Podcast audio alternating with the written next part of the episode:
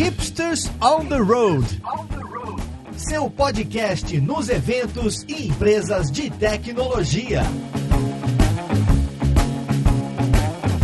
Olá, jovem! Eu sou Gabs Ferreira e esse aqui é o Hipsters on the Road, um podcast onde a gente conversa com empresas de tecnologia. E hoje a gente vai conversar sobre um case de uma fintech que está implementando um modelo de recrutamento, tem uma duração máxima de sete dias para trazer a galera de tecnologia. Então, a gente está passando por esse momento agora de pandemia mundial, né? Caso você esteja ouvindo esse podcast no futuro, estamos gravando esse episódio no dia 5 do 5 de 2020, onde a gente está passando por uma tal Covid-19 e a gente tá tendo que se virar para trabalhar e para contratar pessoas. Então a gente vai conversar com a galera aí hoje da Pra Valer, que vai contar pra gente o que, que eles estão fazendo por lá para conseguir ficar próximo dos candidatos, acompanhar esse processo e fazer com que ele seja o melhor possível mesmo remotamente.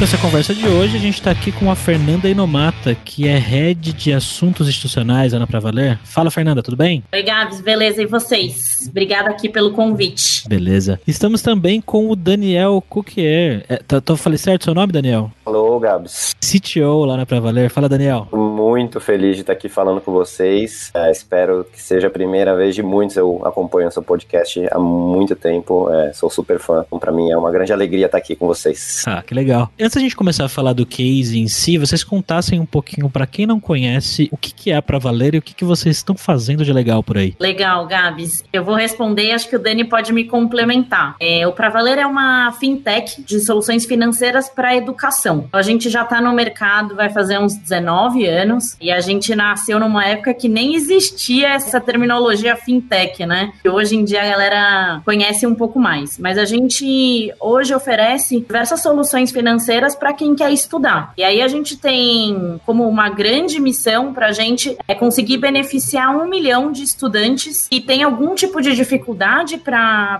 conseguir né, pagar a sua educação. Então a gente até 2025 quer conseguir aí beneficiar um milhão de pessoas. Nossa, Fê, você falou tão perfeito que eu não tenho nem que complementar.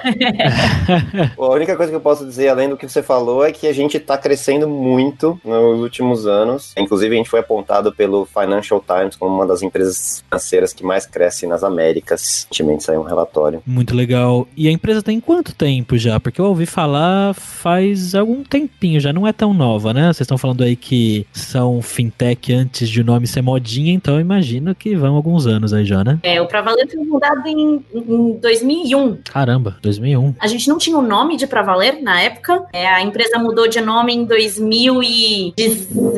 2017 é, ou 2018, não me lembro, a gente é, tinha o nome de Ideal Invest. De 2001 até 2018, a gente foi Ideal Invest e mudamos o nome da empresa para Valer em 2018, porque na verdade o nome é, Pra Valer era o nome do nosso produto. Então, os estudantes, os alunos das faculdades nos conheciam como Pra Valer. E a gente acha que tem muito mais a cara do Pra Valer e como marca fazia mais sentido fazer essa união aí de nomes. Entendi. E como que funciona o serviço? Se eu, por exemplo, agora quiser fazer uma, uma faculdade, quiser fazer um outro curso, eu entro no site Tá Pra Valer e peço um orçamento, como é que é? Exatamente, na verdade o processo é totalmente online. Você, então imagina que você é um estudante, você quer fazer uma faculdade, você entra no site do Pra Valer ou no app, você procura o curso que você quer fazer e aí já vão aparecer as opções, né, de mensalidade e você pode escolher é, em quanto tempo você quer pagar, você faz uma simulação pelo próprio site, toda a contratação online, envia os documentos, faz a assinatura do contrato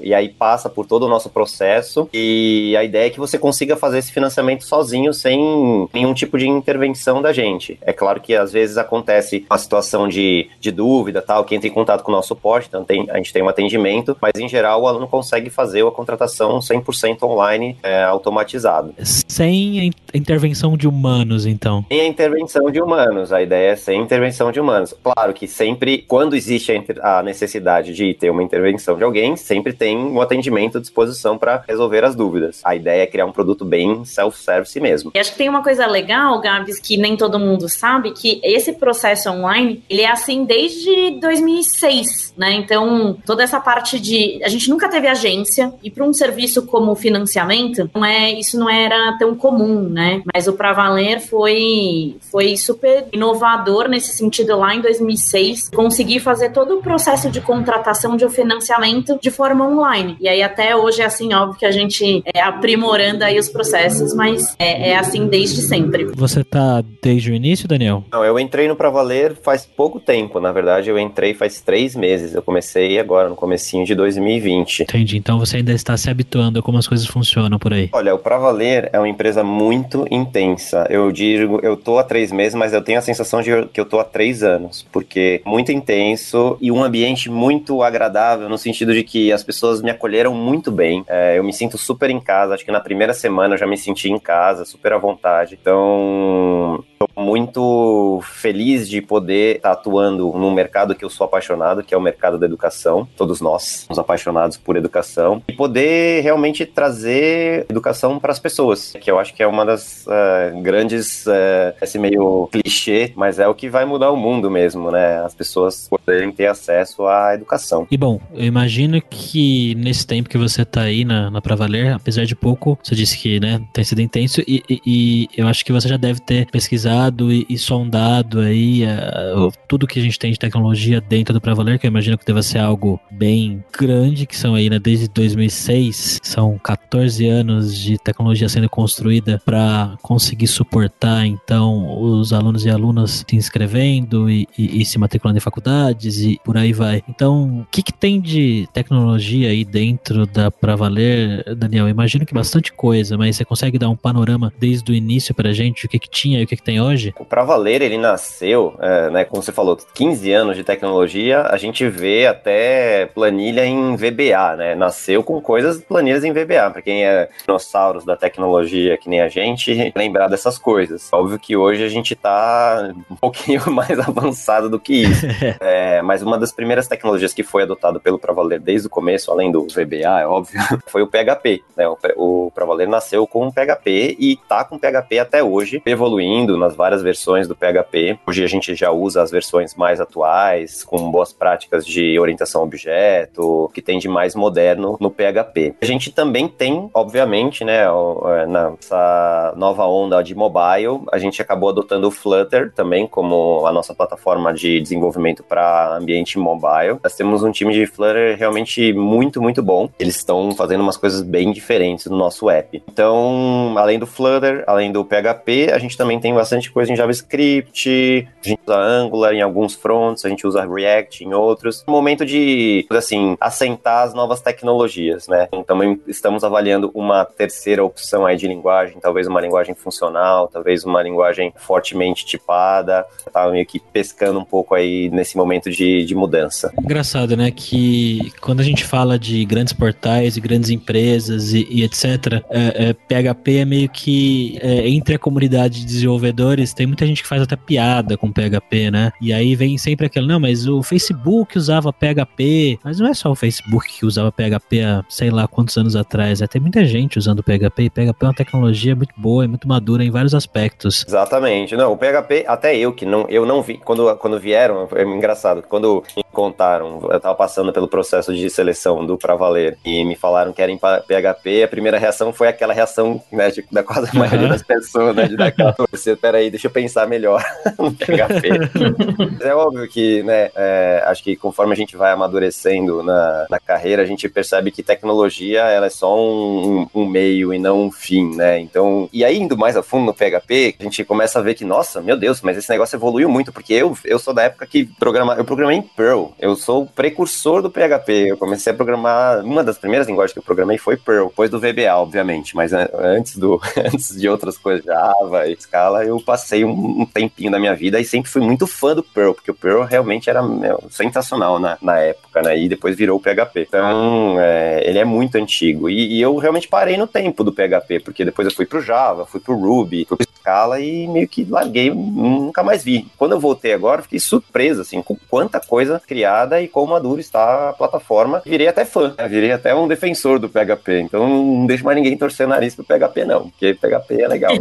Olha aí. Mas é engraçado, né? Esse negócio das, das tecnologias e, e linguagens de programação, a gente que tá no mercado já há um tempo aí, né? Eu tô pouco mais de uma década, imagino que você deve estar tá algo parecido também. Tem algumas tecnologias que o tempo passa e, e as pessoas continuam com o mesmo estigma, é, tipo, né? O PHP, ah, que PHP é gambiarra, ah, o Java é lento, ah, o C Sharp é, é da Microsoft não é legal, né? E essas coisas já mudaram tanto e, e elas já se reinventaram e as pessoas continuam às vezes repetindo as mesmas coisas, né? É, eu acho que o ser humano tem um pouco essa, uh, essa característica de meio que tirar uma foto de algo no tempo e, e, manter essa foto fixa, né? As coisas são muito mais um filme do que uma foto, mas a gente gosta de pensar em tudo como fotos estáticas, né? É, realmente, até outro dia eu tava pesquisando para dar uma aula, que eu vou dar uma aula semana que vem na USP, e aí o, o pessoal tá aprendendo é, orientação objeto em Java. Eu falei, nossa, faz muito tempo que eu não olho Java. Dá uma olhada no Spring, né? Todo mundo tá falando Spring Boot e tal. Eu falei, deixa eu dar uma olhada. Eu trabalhei com Spring faz 15 anos, quando eu tava na local web. Aí eu fui entrar, o negócio ainda tá sendo usado e evoluiu e tá, meu, muita gente usando. E falei, caramba, eu já usava esse negócio há 15 anos e olha como mudou e ainda tem gente usando. Então, quer dizer, não. Se eu, se eu tivesse aquela imagem, puta, aquilo é atrasado, é de 2010, sei lá, 2005, vou usar, né? E não, tá, tem gente fazendo microserviço com Spring Boot e tendo um super sucesso. Sim, sim. O Alberto, que grava os podcasts comigo aqui, é super fã do Spring, escreveu livro, escreve post. Spring é meio que padrão hoje em dia no, no mundo Java para quem vai começar do zero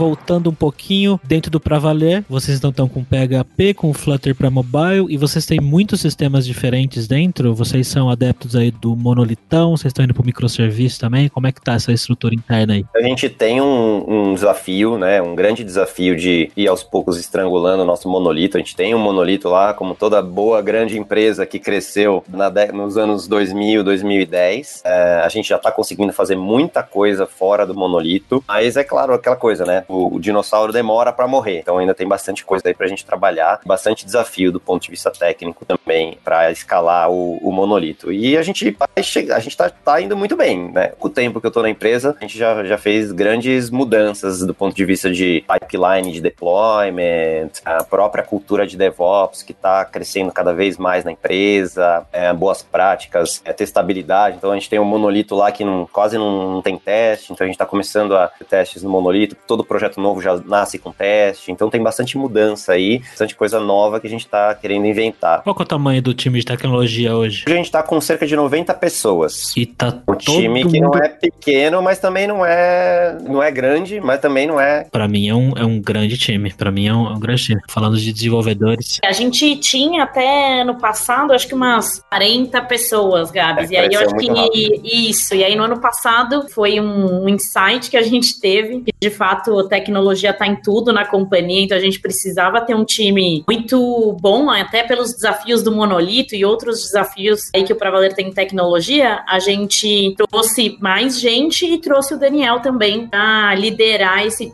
esse time todo que continua crescendo, né? 90 pessoas para mim, desenvolvimento é um, é grande time. É, por exemplo, se a gente for comparar com o time da Lura aqui, que a gente tem a, a plataforma, né? A gente tem nem 15 pessoas, então é, é bastante gente. Eu imagino. E como vocês se organizam aí? O squad moderno ou, ou vocês têm alguma outra metodologia que vocês seguem no dia a dia para se organizar entre os times? A gente mudou para squads no meio do ano passado, né? A Fê até tava, pode contar um pouco melhor essa história. Eu peguei mais recente, né? Então hoje a gente já tá dividido em squads e ainda estamos fazendo algumas alterações assim de, de formato, de mas em geral a gente tem mais ou menos uns 10, de 10 a 15 squads e tem uma arquitetura meio híbrida assim. Às vezes tem uns squads, a gente tem um monolito e todo mundo mexe no monolito, então às vezes vezes a gente cria meio que missões, assim, onde a gente junta squads temporários para fazer atacar um determinado problema, e aí o pessoal se forma, se junta, faz o que tem que fazer e depois volta para os squads natural. Então a gente tem os squads, a gente também às vezes trabalha com missões específicas, né? Squads temporários. Eu acho que o legal desses squads nossos hoje é que a gente também está aprendendo a trabalhar com eles. Então, como o Dani comentou, a gente de fato fez uma transformação na empresa no ano passado, mas a gente vem amadurecendo e vem aprendendo. Então, a cada tempo a gente vai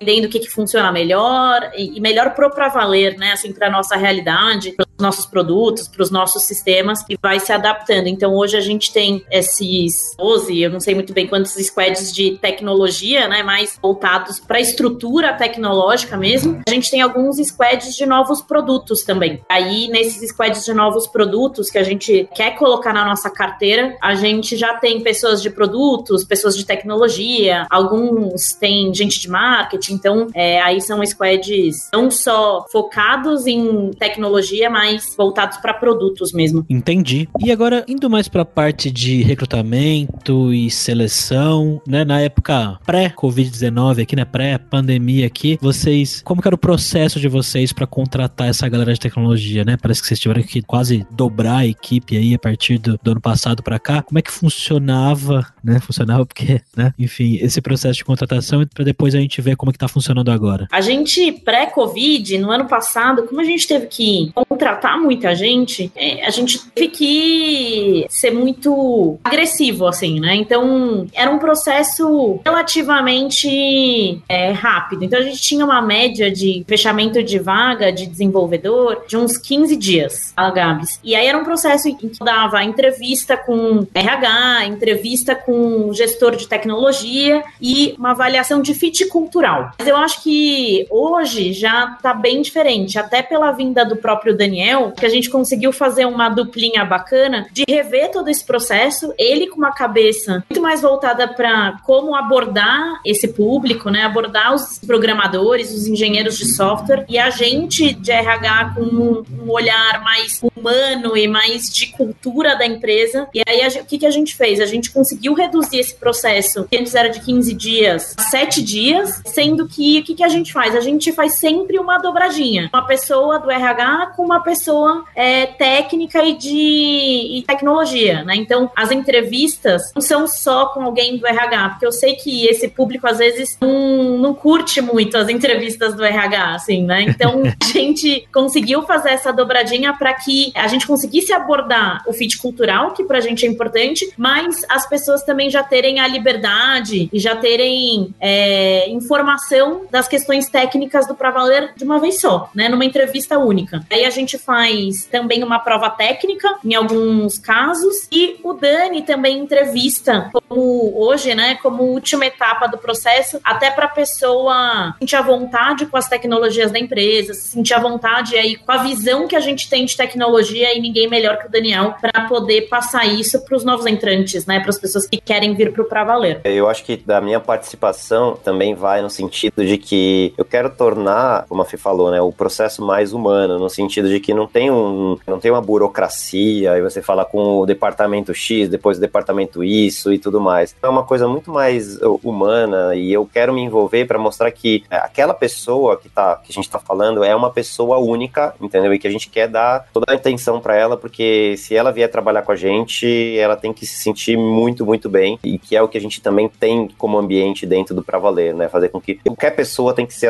eu tenho que ser acessível para qualquer pessoa. Então eu acho nada mais justo do que eu participar do processo é, para trazer é, esses novos é, colaboradores aí para a empresa. Sete dias. Se eu entrar na, no site do Pra Valer agora, ver uma vaga e me candidatar e vocês acharem o meu currículo legal, vocês vão entrar em contato comigo ou não é assim? Vocês costumam abordar as pessoas? Como que funciona? A gente tem de tudo, ah, Gabs, porque como a gente tá com bastante vaga aberta, é, até pelo crescimento que a gente tem proporcionado, então a gente ainda tem as vagas abertas mesmo durante Covid. Né? Vagas de tecnologia, especificamente. Então, o time continua crescendo. E o que, que a gente faz? Assim que a recrutadora identifica um, um currículo, vai, que esteja aderente com aquilo que a gente está procurando, ela entra em contato, muito provavelmente por WhatsApp. A gente também fez uma pesquisa com a galera interna nossa sobre a, a galera que entrou, né? Tipo, ah, como é que foi a abordagem? Aí eles falam, ah, meu, eu não, eu não gosto muito de responder, ficar na ligação, né? Se você me liga, às vezes eu não atendo, eu tô é, super atarefado, né? Ou, ou, fazendo uma coisa de concentração. E a gente viu que a galera gosta muito de ser abordado por WhatsApp, porque dá tempo, né, de olhar e, e responder e, e, ter um tempo aí de pensar e conseguir responder as perguntas e, e se mostrar interessado. Então, assim que a recrutadora identifica um perfil que seja, vai, aderente ao para valer o que a gente busca, a recrutadora manda um WhatsApp, basicamente para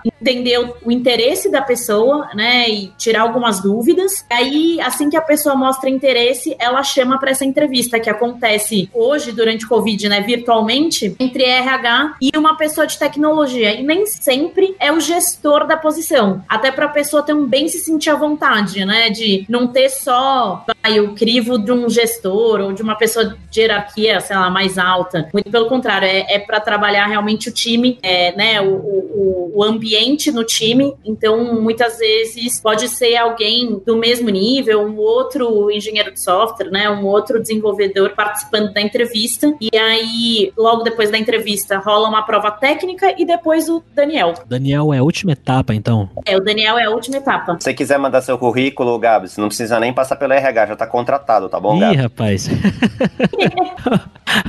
Olha, eu vou dizer que hoje eu tô mais pra podcaster do que pra programador, viu? Mas quem sabe um dia. Se você aprender, ô, ô Gabi, se você aprende rápido, não tem problema também. Ai, gente. É só voltando um pouco. A, a ideia, então, é, é, fechar o processo em sete dias. Sete dias começou, fechou. Isso é, é, uma coisa que vocês falaram assim, não, a gente precisa fazer assim? Ou foi uma coisa que surgiu? Ou vocês, sei lá, viram alguém fazendo e, e tentaram copiar? Da onde que veio essa ideia de sete dias? Sete dias não, não foi um negócio pensado, assim, sete dias. Mas o que a gente tinha na nossa mentalidade era que precisava ser rápido. É, o mercado de tecnologia é super competitivo, né? E a gente sabe que essa galera, de uma forma, assim, recebe proposta rápida, né? Então, se a gente gostou de alguém, a gente não quer perder essa pessoa. É, se a gente viu que ela tem um fit com o pra valer, com os nossos desafios e tal, a gente não quer correr o risco de perder. Então, a gente tenta, de fato, correr é, e, se, e ter um processo ágil, mas efetivo, para que a gente não perca essa galera. A gente, no ano passado, perdeu muita gente durante o processo seletivo. E acho que foi meio um. Foi copiar alguém, foi aprender com os erros mesmo. E o que, que, vocês acham mais difícil, ou, não sei, mais. Não talvez mais difícil, mas o que, que vocês estão sentindo que tá pegando nessa fase de contratar totalmente remoto? Tem alguma coisa específica que vocês estão tendo que lutar contra, ou, ou melhorar, ou, ou, ver como resolver? Eu queria falar que é, eu acho, a minha sensação, pelo menos, é que tá mais fácil é, por dois motivos. Porque o primeiro motivo é que, como a gente faz tudo remoto, é muito rápido, é, as pessoas não têm que se deslocar, então ela não atrasa, às vezes, para entrevista, e às vezes você consegue marcar com mais facilidade, porque às vezes, mesmo que a pessoa esteja trabalhando em algum lugar, ela consegue achar uma brechinha no dia lá e fazer a entrevista. Então, eu, acho, eu tenho a sensação de que tá mais fácil por esse motivo. Por outro motivo, que tem de fato algumas empresas que estão demitindo, é, não são muitas, mas tem algumas empresas que estão demitindo, e a gente tá meio que aproveitando um pouco dessa onda é, de algumas empresas que estão demitindo e realmente uh, sendo rápido na abordagem. Então a gente vê uma notícia de que ah, a empresa demitiu 200 pessoas. Nossa, no dia seguinte a gente já tá com a lista das pessoas na mão, olhando, ver quem tem fit, já entra em contato e realmente a gente quer aproveitar esse momento. Então, acho que o momento está sendo muito, muito bom pra gente gente. Acho que até pela nossa solidez, né? E nem de não demitir pessoas, mas é de crescer o time de tecnologia nesse momento, a gente de fato está conseguindo é, abordar mais gente. Acho que a, a, o Daniel, né, também nos ajuda bastante nesse sentido. Então, ele é uma pessoa conhecida. E acho que pra gente não, não teve muitos desafios, Gabs, que a gente teve que, de alguma forma, ultrapassar até porque a gente já tem um plano, na verdade, a gente já está executando um plano de trabalho remoto, totalmente remoto. Então, de alguma forma, a gente já estava preparado para, de, de, de, alguma forma, conseguir atender é, as demandas quando elas estão com todo mundo longe. Então, hoje a gente já tem, se eu não me engano, uns quatro colaboradores de tecnologia que nem ficam em São Paulo e são full time fora. A gente não tá passando por um momento bom da história, obviamente, né? Tem um monte de gente morrendo, tem um monte de gente aí passando por dificuldades extremas nesse momento, tem empresa demitindo gente, mas das pessoas que a gente tem conversado aqui no podcast, mesmo no dia a dia da empresa, tenho conversado com algumas pessoas de tecnologia e muitas delas contam casos parecidos com os de vocês, que, que parece, apesar de tudo, algumas coisas estão um pouco mais fáceis, parece que o trabalho tá fluindo um pouco melhor por alguma razão. Essa semana mesmo, semana passada, aliás, eu tinha uma consulta médica que eu não podia faltar e eu tava me preparando para ir, eu moro em São Bernardo e a consulta era na Vila Mariana. Umas duas horas antes me mandaram um e-mail falando, não, a consulta vai ser remotamente. Eu falei, ah, tá bom. E aí, quando deu a hora lá, eu, eu conectei com a minha médica, falei 10 minutos com ela, desliguei e eu pensei, cara, por que, que isso aqui não sempre foi assim, sabe? Tipo, qual que é o sentido de eu ir daqui até lá para falar 10 minutos, para ficar sentado lá, pra, né? Ia perder um tempo enorme. E, eu acho que, como eu disse, obviamente não é um momento legal, mas para essa parte nossa de tecnologia, né, de, de, de, remoto e tal, acho que a gente vai tirar algumas lições. Inclusive, vocês já falaram aí, né, que estão preparando um plano de trabalho remoto pra galera, e eu chuto que acho que deve estar tá todo mundo remotamente aí, né? Acertei? Sim, hoje tá todo mundo remoto, é, então, como a Fih falou, a gente tinha uh, já um plano de ter a área de tecnologia do Pra Valer remota, já era um plano meu. De fato, ele só foi acelerado por conta da vinda do Covid. Concordo com você, acho que tem muitas coisas ruins que estão acontecendo por conta disso, mas uh, eu acho que a gente tem que tentar sempre olhar para o lado positivo das coisas, né? Em qualquer que seja a situação, né? Então a gente está aproveitando, a gente pode aproveitar de bom, né? Porque do mesmo jeito tem coisas ruins, também tem coisas boas. E se a gente ficar focando demais nas coisas ruins, a gente meio que vai se afogar dentro daquela mar de inundação de notícia ruim. Então a gente tenta, é, de alguma maneira, falar, vamos olhar o que está funcionando e vamos investir nisso, porque quando a crise passar, como todas as crises passaram, né? Todas do passado passaram, essa também vai passar. Quando ela passar, a gente vai sair do outro lado muito mais forte. A gente fez as coisas que a gente tinha que fazer durante a crise. E como é que tá sendo, como é que foi ou está sendo, né, essa adaptação da galera trabalhar remotamente meio que do nada, assim, né? Já tinha um plano, mas teve que ser acelerado. E aí, como é que foi? Como é que tá saindo? Cara, eu fiz um acompanhamento, o Gabs, muito interessante. Eu comecei a olhar os nossos repositórios, quantidade de commits tinha antes da crise. Eu fiz, a gente tem muitos projetos, né? Então eu peguei, juntei tudo num único é, banco de dados, uma, fiz um gráfico da quantidade de commits que antes da, da, crise e depois da crise. E o que eu observei foi que, assim, teve num espaço de tempo, logo depois que o pessoal começou a trabalhar remoto, uma diminuída na quantidade de commits. Óbvio que o de commits não é né, a única métrica, mas já é um, vamos assim, um sinal que a gente pode olhar. Logo na sequência, a coisa voltou a recuperar e está num patamar acima do que estava antes da crise. Ou seja, as pessoas no primeiro momento tiveram aquele baque, começaram a se adaptar, né, rotina, toda a parte de organizar sua casa, fazer o seu, a sua comida, o seu almoço, e então teve uma queda de produtividade, eu, ti, né, eu tive essa percepção. Logo na sequência, parece que tudo voltou ao normal e hoje parece que as pessoas estão até mais produtivas do que elas estavam quando não estavam trabalhando remoto. Essa é a minha percepção. E essa é exatamente a percepção que eu tenho de mim na quarentena. Para mim, as minhas duas primeiras semanas em casa foram horríveis, tava super ansioso, eu tava com a TV ligada, vendo o noticiário o dia inteiro e ficando nervoso e ficando bravo com algumas coisas e, e foi bem ruim. Mas aí depois que as duas semanas passaram, eu comecei a me adaptar, eu comecei a pegar um horário para acordar, para fazer as coisas e, e, hoje eu tô assim, trabalhando mais do que nunca. Sinceramente, tá, tá bem bizarro, tá, tá bem bizarro. Mas é bom, né? Porque, pô, se a gente tá em casa, né, não sei, pelo menos para mim, eu, eu tô ficando feliz de, de trabalhar e colocar em prática até alguns projetos meus, coisa que antes eu enrolava para fazer, eu não tinha tempo e por aí vai. E bom, pessoal, a gente está falando muito de contratação, né? De modelo de contratação, tem para contratar, prova, entrevista, etc. Teve uma palavra-chave aí que vocês falaram que eu acho que ela é, é chave para muitas empresas hoje em dia, que é o tal do fit cultural, né? O que que é o fit cultural aí para vocês? Que tipo de pessoa vocês buscam para trabalhar na área de tecnologia que faz brilhar os olhos, assim, que vocês falam, não, essa pessoa aqui, ela é legal por causa disso? Acho que eu posso falar de forma geral e depois o Dani fala um pouco da área de tecnologia tecnologia, o que, que ele está buscando. Mas, assim, de forma geral, a gente tem lá os nossos valores na companhia e a gente olha muito para eles, né? Todos os dias. É isso que a gente quer para todos os colaboradores do Pra Valer. Acho que tem alguns que são bem fortes pra gente, que é o protagonismo. Então, uma pessoa muito proativa, né? De alguma forma, sempre não, não deixa a bola quicando, eu brinco, né? Assim, você vê a bola quicando, a pessoa vai lá, vai querer chutar pro gol. Mas eu acho que, e aí, para além disso, acho que tem algumas coisas que a gente vem,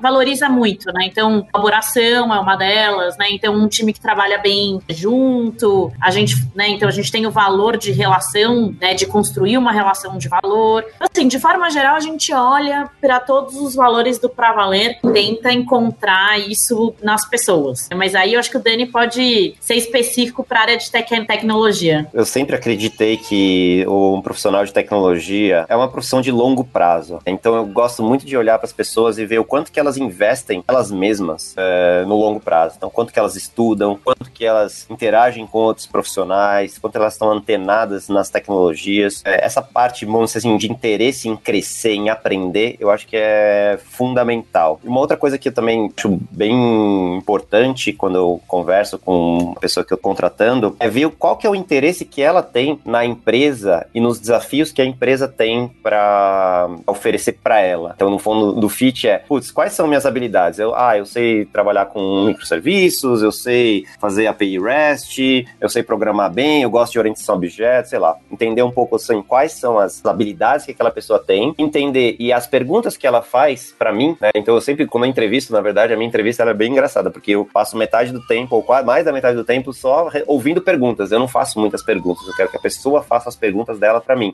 Porque pelas perguntas eu consigo entender qual que é o interesse dela. Sabendo do interesse dela, eu já sei identificar se aquele interesse tem a ver com o que o Pra Valer tem a oferecer para ela. E ao mesmo tempo mostra, quando a pessoa faz muitas perguntas, e perguntas normalmente quando elas são inteligentes, você fala, nossa, essa pessoa eu quero ela aqui porque eu quero ver ela fazendo essas perguntas, porque essas perguntas vão levar a gente para um outro patamar. Porque às vezes a gente fica muito focado em, puta, a pessoa tem que dar a resposta certa, mas eu não quero a resposta certa, porque muitas vezes nem existe a resposta certa. Mas a pergunta certa, ela é matadora quando você tá numa entrevista. Acho que no geral, demonstrar interesse na empresa, nas tecnologias, né, é, é em forma de... É, isso que você tá falando, né, é uma coisa que eu sou bastante ativo em, em Twitter, né, escrevo no blog e tal, e por isso muita gente vem conversar comigo, muita gente que tá começando, às vezes vem, né, me pedir dica, ah, o que que eu faço para conseguir meu primeiro emprego, minha primeira entrevista, e essas dúvidas são tão recorrentes que eu, eu fiz um, um, post no blog falando algumas dicas básicas de, de como você se candidatar para vagas, né, e, e, se apresentar. E acho que a principal delas, que é uma coisa, né, quando a gente fala em voz alta, parece até meio bobo, mas é justamente isso que você está falando, né, você demonstrar interesse na empresa. Eu mesmo já fui, né,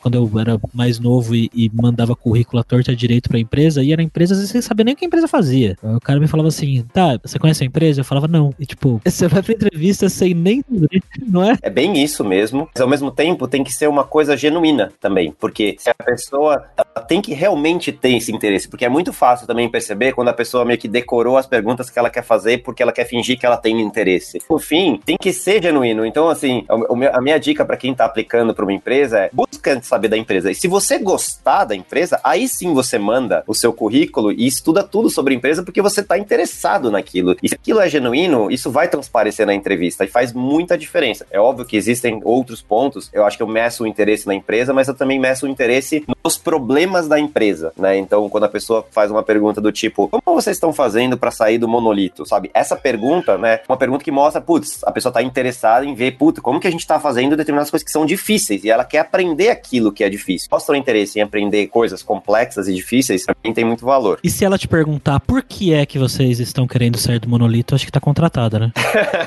Me explique a razão. Qual o motivo? É, então, se ela perguntar isso, eu vou falar assim, nossa, bem pensado, acho que eu não quero sair do monolito, tá contratado. Vem aqui, vamos trabalhar no monolito, todo mundo. Você ia falar, Fernanda? É, não, o que eu ia falar é que eu acho que tem uma habilidade, assim, eu não sei exatamente se é uma habilidade, se vem com a pessoa ou não, mas que pra gente é muito importante, mas acho que não só pro Pravaler, no mercado em geral, é da pessoa gostar de problema, né? De verdade, assim, porque acho que o Pravaler tem os problemas e cada empresa tem seus outros problemas, mas a pessoa gostar de resolver problemas, não reclamar porque tem problema, isso já é um super caminho andado para quem quer é, entrar num, numa empresa e, e, fazer a diferença na empresa. No final das contas, problema toda empresa tem, né? Ah, com certeza. Uma outra coisa que eu olho bastante também é, é o quanto que a pessoa é participativa em comunidade, sabe? A gente tá aos poucos se envolvendo mais, né, com comunidades. Eu acho que o Pra Valer tem um, muitos cases, tem muitas coisas legais que estão sendo feitas e que não tá muito aparecendo aí na, nas comunidades, justamente porque a gente, no passado, a gente não tinha muito essa preocupação, mas é uma coisa que tá mudando bastante e aos poucos a gente tá realmente aparecendo. Então, gente que gosta de escrever, gente que gosta de fazer vídeo, gente que gosta de compartilhar conhecimento, porque eu acho que não adianta só a gente fazer boas coisas do nosso escopo, porque eu acho que o mundo ele é muito maior e tudo está muito interligado. Na medida que a gente consegue ajudar a comunidade, não é só o seu trabalho dentro do Pra Valer. Para mim, você trabalhar, fazer um post num blog seu, pessoal, falando de uma tecnologia, também faz parte do, do seu trabalho como developer, sabe? De compartilhar o que você conhece com a comunidade, de devolver para a comunidade aquilo que você aprendeu dentro da empresa. É uma troca que tem que acontecer o tempo todo. Concordo plenamente. Bom, a gente já falou de cultura, já falamos um pouco aí de trabalho remoto e, bom, eu imagino que nesse momento, ouvinte a ouvinte que está aqui com a gente, talvez esteja um pouco interessado em mandar um currículo para aí ou de repente saber mais sobre a empresa. Aonde que a pessoa pode se candidatar, né? Qual que é o meio aí que vocês sugerem? Também, o que que vocês estão fazendo agora nesse momento? Qual que é o desafio de tecnologia agora? Sugeri para o Dani falar dos desafios, aí as pessoas já avaliam se elas querem mandar o currículo ou não. Beleza. Desafio é com a gente mesmo.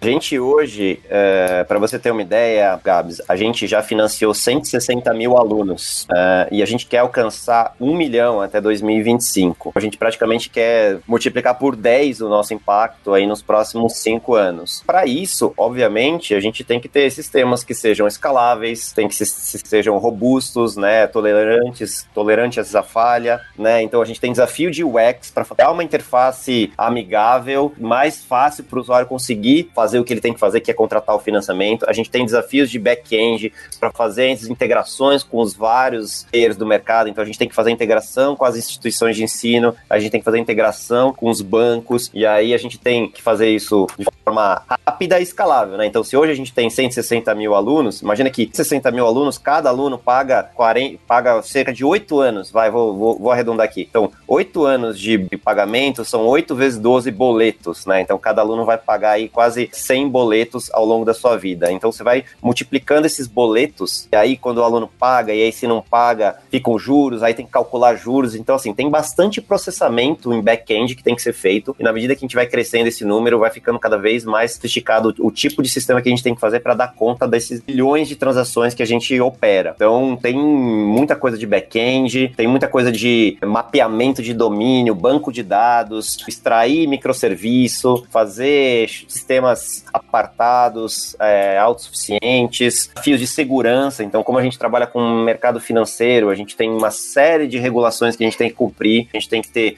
tudo dadinho direito, não pode vazar nada, é, ninguém pode ter acesso ao que não deveria ter acesso, então a gente tem que ter várias preocupações de, de, segurança. Nossa infraestrutura, por conta disso, tem que ser robusta, a gente tem que ter uma infraestrutura de conta, então a gente tem time de infra, a gente tem time de BI, que trabalha mais com data science, então a gente tem alguns desafios também na área de data science para fazer modelos preditivos. Eu quero dar um, uma taxa melhor para aquele aluno que paga em dia, para aquele aluno que está indo bem na faculdade. Para isso, eu preciso dar modelos de dados sofisticados, usando toda a nossa base. A gente, é, Gabi, a gente empresta dinheiro, normalmente, aquela, aquelas pessoas que os, os, bancos mais tradicionais não querem emprestar dinheiro. Então, uma, um, um, sei lá, um universitário que acabou de entrar na faculdade não tem nem histórico de renda, né? Não tem renda, não tem histórico, e a gente empresta dinheiro com sucesso para essas pessoas, com uma taxa de inadimplência muito baixa. Então, esse é um grande ganho do Pravaler, né? O grande diferencial do Pravaler é que a gente consegue identificar quem são as pessoas que vão, de fato, pagar as mensalidades e isso vira um círculo virtuoso, porque essas pessoas elas continuam pagando, elas aprendem, elas estudam, elas crescem nas suas carreiras e continuam investindo em educação para elas. Então, o nosso uh, desafio de olhar os dados das pessoas que já, imagina, 19 anos de dados, de histórico, pessoas já beneficiadas. Quanto de informação a gente não tem para conseguir criar modelos preditivos, modelos de machine learning para facilitar a entrada de novos alunos nesse caldeirão aí de acesso à, à educação. Pro desenvolvedor, desenvolvedora, UXer, designer, data scientist que está ouvindo a gente nesse momento e gostaria de mandar o currículo aí para vocês, saber mais sobre vocês, para onde essa pessoa vai? Acho que tem duas ferramentas, vai, para pessoas que ativamente querem conhecer o Pra Valer. Primeiro é o LinkedIn, e aí naquele sentido de procurar saber da empresa, né, o que, que a empresa faz e como que é a empresa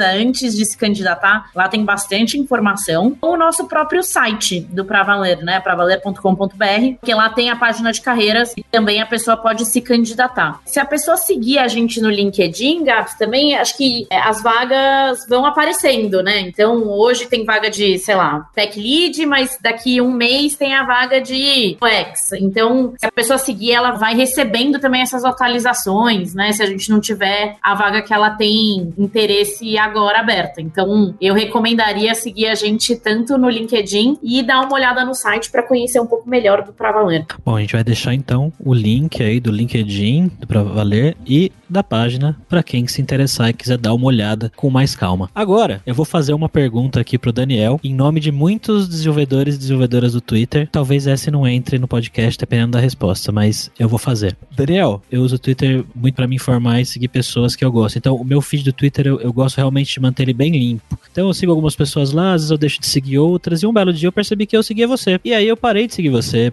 não lembro por quê. Enfim, acho que eu falei, ah, esse cara aqui não, não tá postando muito, eu vou parar de seguir ele. Aí parei. Aí eu vi que você me seguiu de volta. Eu falei, ué, mas eu parei de seguir ele, ele me seguiu de volta, vou seguir ele de novo. Aí ficou mais um tempo lá, e aí eu, por alguma razão, outro dia, falei, ah, sei lá, acho que eu não, não tô gostando do que esse cara tá postando, vou parar de seguir. Parei. E aí ele voltou, me seguiu, eu falei, ué, passou. E aí depois de um tempo eu vi algumas pessoas comentando no Twitter alguma coisa tipo, ah, esse Daniel Aqui fica me seguindo e depois ele, ele para de seguir. Parece que ele usa um bot ou alguma coisa do tipo. Você faz isso, cara? Eu fiquei curioso agora. Tipo, todo mundo já me perguntou isso, cara. Eu sou, tipo, eu sou meio. Eu acho que eu tenho uma doença. eu fico muitas horas no Twitter, cara. O Twitter é meio, tipo um negócio meio. meio... Ah, eu não tenho muito o que fazer, eu fico no Twitter. e aí eu fico seguindo pessoas aleatórias. Eu entro lá no Twitter, vejo alguém. É, normalmente o que, que eu faço? Eu entro numa Alura online, aí eu vejo quem segue. Aí, aí eu começo a ver os tweets, ah, essa pessoa postou alguma coisa, deixa eu seguir ela. E eu meio que vou selecionando algumas pessoas e tal. E às vezes eu sigo também. Tá? Essa pessoa aqui tô seguindo, falou uma besteira, eu também sigo. Eu sou muito ativo no Twitter, eu uso ele todo dia. É, não, não, não coloquei bot seguir. Mas, cara, você não é a primeira pessoa. E, tipo, a galera fica brava comigo, assim, cara. É, eu vi uma galera Daniel, brava, vi uma galera brava mesmo. É, o Daniel me seguiu de novo. É, eu segui de novo, cara. Bom, se você não quer que eu siga, me bloqueia. eu, eu, eu, não tenho muito apego, assim, sabe, com, com o Twitter. Eu acho que é um negócio meio. A gente vai usando, vai te seguindo. Aí depois que começou a surgir essas conversas, eu dei uma maneirada. Eu falei, não, cara, eu vou, eu vou seguir menos pessoas, vou ficar mais, tipo, sabe, eu dei uma maneirada. Eu parei de seguir justamente porque eu vi que tava incomodando.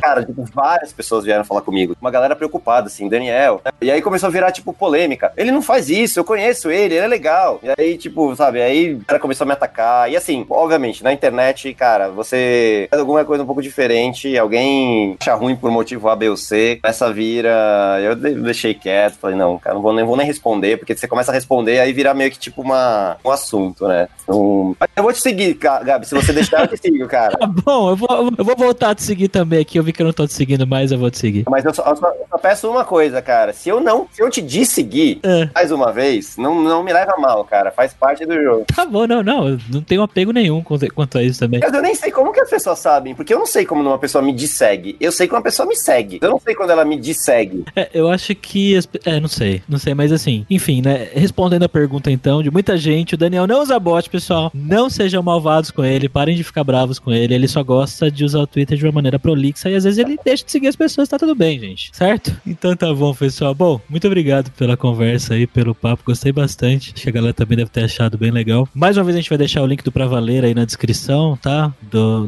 LinkedIn, das vagas, para você ir lá, dar uma olhada e quem sabe ir lá trabalhar com o Daniel e navegar com ele no Twitter no dia a dia. Gente, é isso. Daqui 15 dias a gente tem Hipsters on the Road de novo. E se você tem algum case legal de tecnologia bacana que você acha que merecia ter a história contada aqui no podcast, entre em contato comigo. Minhas redes sociais estão aí na descrição. Tchau, jovem!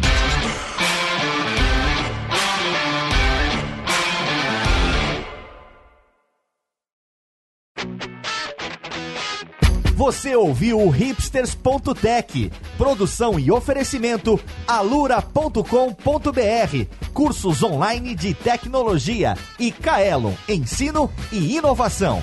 Edição Radiofobia, podcast e multimídia.